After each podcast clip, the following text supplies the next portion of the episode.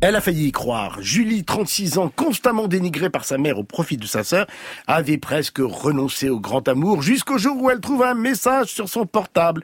Son interlocuteur lui fait une grande déclaration d'amour, sauf que ben, le téléphone n'est pas le sien. Peu importe. Pour notre héroïne, elle décide de se fier à son destin qu'elle espère enfin favorable et elle choisit de se rendre au rendez-vous proposé par Cupidon. Premier indice d'un bonheur à venir, le type chirurgien altruiste est franchement canon. Et ce n'est que le début d'une longue suite de quiproquos et de mensonges éhontés, une accumulation de petits arrangements avec la vérité au sommet desquels se trouve celui de son nouveau colocataire qui se fait passer pour gay pour tenter de trouver un logement. Waf, waf, waf. Là, c'est un hétéro pur jus qui se retrouve à cohabiter avec une jeune femme à laquelle il n'est pas insensible, évidemment.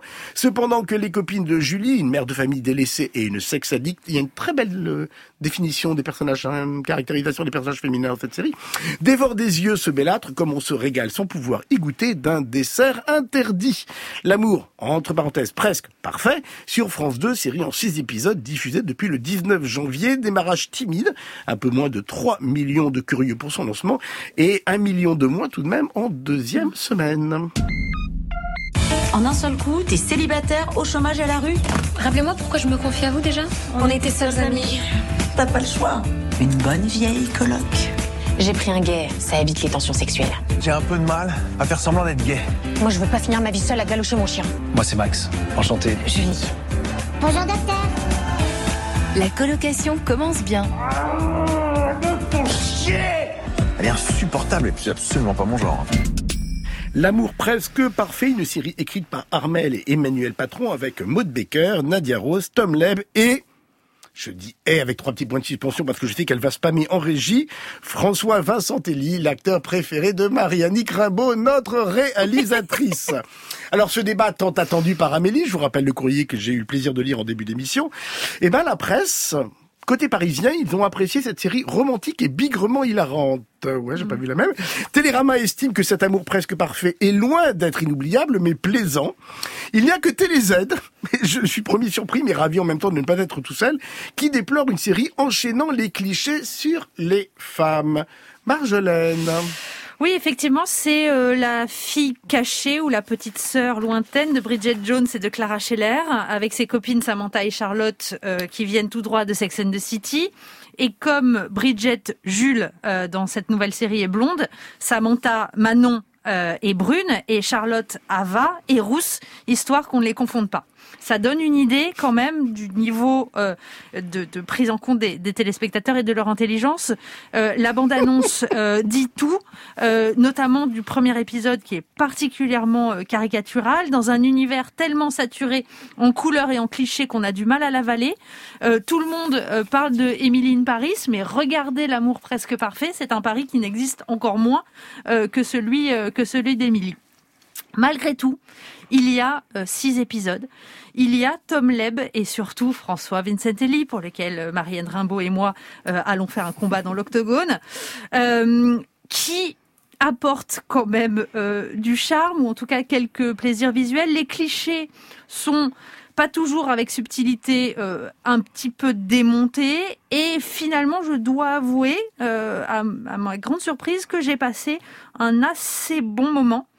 Euh, et l'idée de montrer l'imagination des personnages à travers des scènes de genre fantasmées est bonne, mais pas totalement convaincante parce que euh, il aurait fallu pour ça que la série soit euh, réaliste, ce qu'elle n'est pas du tout, et donc il n'y a pas assez de, de contraste en fait entre les scènes fantasmées et cette série qui se passe déjà dans un univers totalement improbable. Je respecte complètement votre opinion, cher Marjolaine, mais quand vous me dites que les clichés sont démontés, on a au premier épisode le casting des gays pour la colocation et là, franchement, j'ai l'impression que La Cage aux Folles est un grand film avant-gardiste sur la condition LGBT.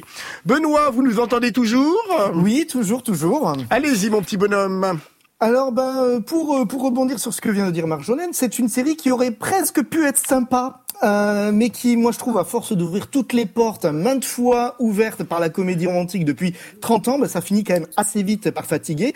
Pourtant, moi, je trouve qu'il y a, euh, je vais commencer par les choses positives, de la vivacité dans le montage, des répliques a priori qui fusent, des personnages qui auraient pu être attachants. Malheureusement, en fait, le jeu des comédiens est parfois approximatif. Du coup, ça souligne des dialogues souvent surécrits. Et le problème, c'est que dans le genre de la comédie romantique, et Marjolaine l'a cité tout à l'heure, ben, il y a eu en 2005, sur France 2, un mercredi, Clara Scheller.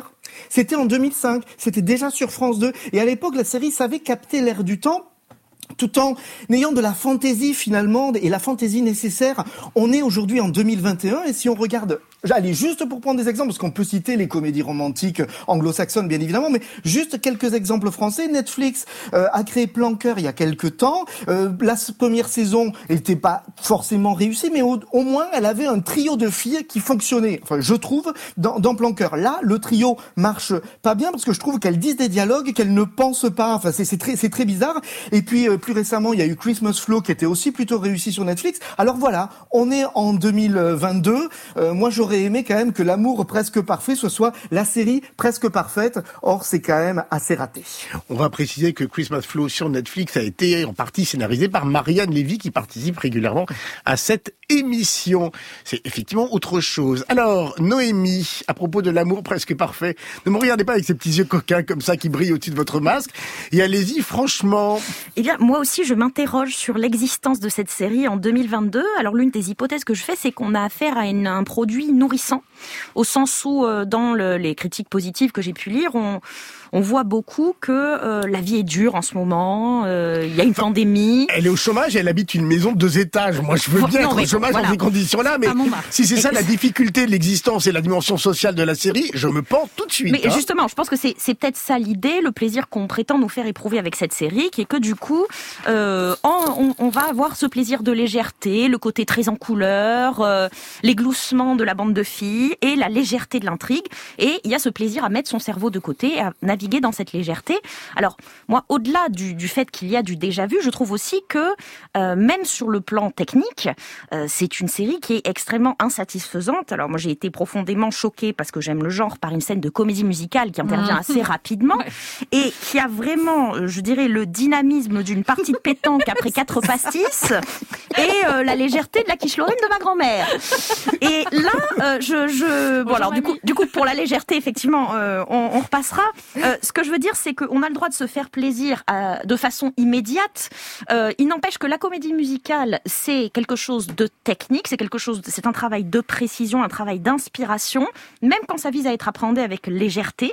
Et je pense que si l'objectif de l'amour presque parfait est de venir nourrir notre besoin d'un monde pétillant qui ne correspond peut-être plus à notre vie de 2022, eh bien, la, la série n'a peut-être pas compris qu'il y a un art de la comfort food et que euh, des bonnes pâtes carbo, ce ne sont pas des lardons gras qui font des petits yeux dans une crème aigre. Ça n'a pas forcément non plus à être une guancia, les filements découpés et des œufs bio, mais il y a un juste milieu euh, que la série ne trouve pas, qu'elle ne semble pas viser, euh, et donc, eh bien, très peu pour moi. Merci beaucoup. C'était la chronique culinaire donc de Noémie Luciani, qui visiblement veut l'ornier du côté d'une émission qui passe le dimanche sur France Inter. On va vous présenter.